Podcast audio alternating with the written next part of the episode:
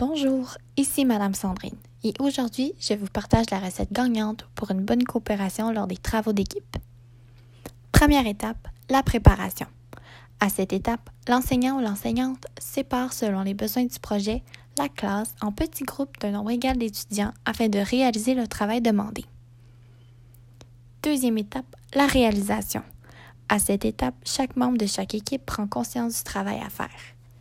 Par la suite, chaque membre prend la parole et explique aux autres quel rôle ils aimeraient jouer au sein de l'équipe. Il est important que les autres restent attentifs et respectueux lorsqu'un membre s'exprime.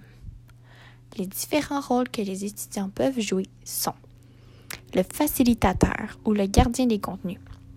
Il est responsable du bon fonctionnement de l'équipe, lit les consignes, puis s'assure que chacun des membres joue son rôle et respecte les consignes. Le vérificateur. Il est responsable du suivi du travail d'équipe, conserve les travaux, écrit les réponses, note les points saillants et s'assure que toutes les tâches sont complétées. Le responsable du temps.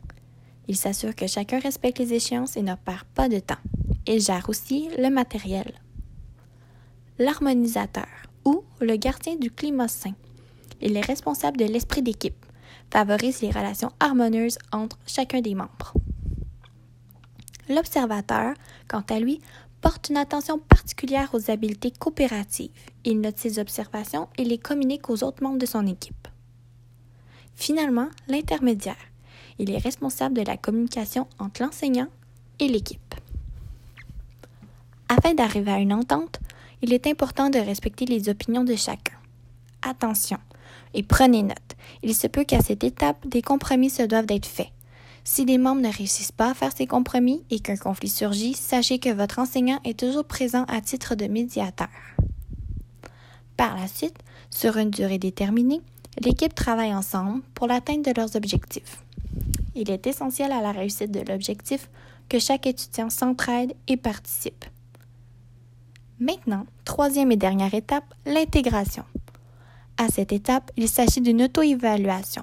À nouveau, les membres de chaque équipe se réunissent afin de discuter sur leur participation et la qualité de leur travail selon un barème. Encore une fois, le respect est primordial et chacun prend la parole pour donner son opinion. Par la suite, il est possible de présenter ce projet selon les consignes de l'enseignant. Avant tout, chaque recette s'adapte aux différents talents de chaque membre de l'équipe. À vous d'y ajouter votre ingrédient secret pour rendre votre projet unique. Sur ce, bon travail!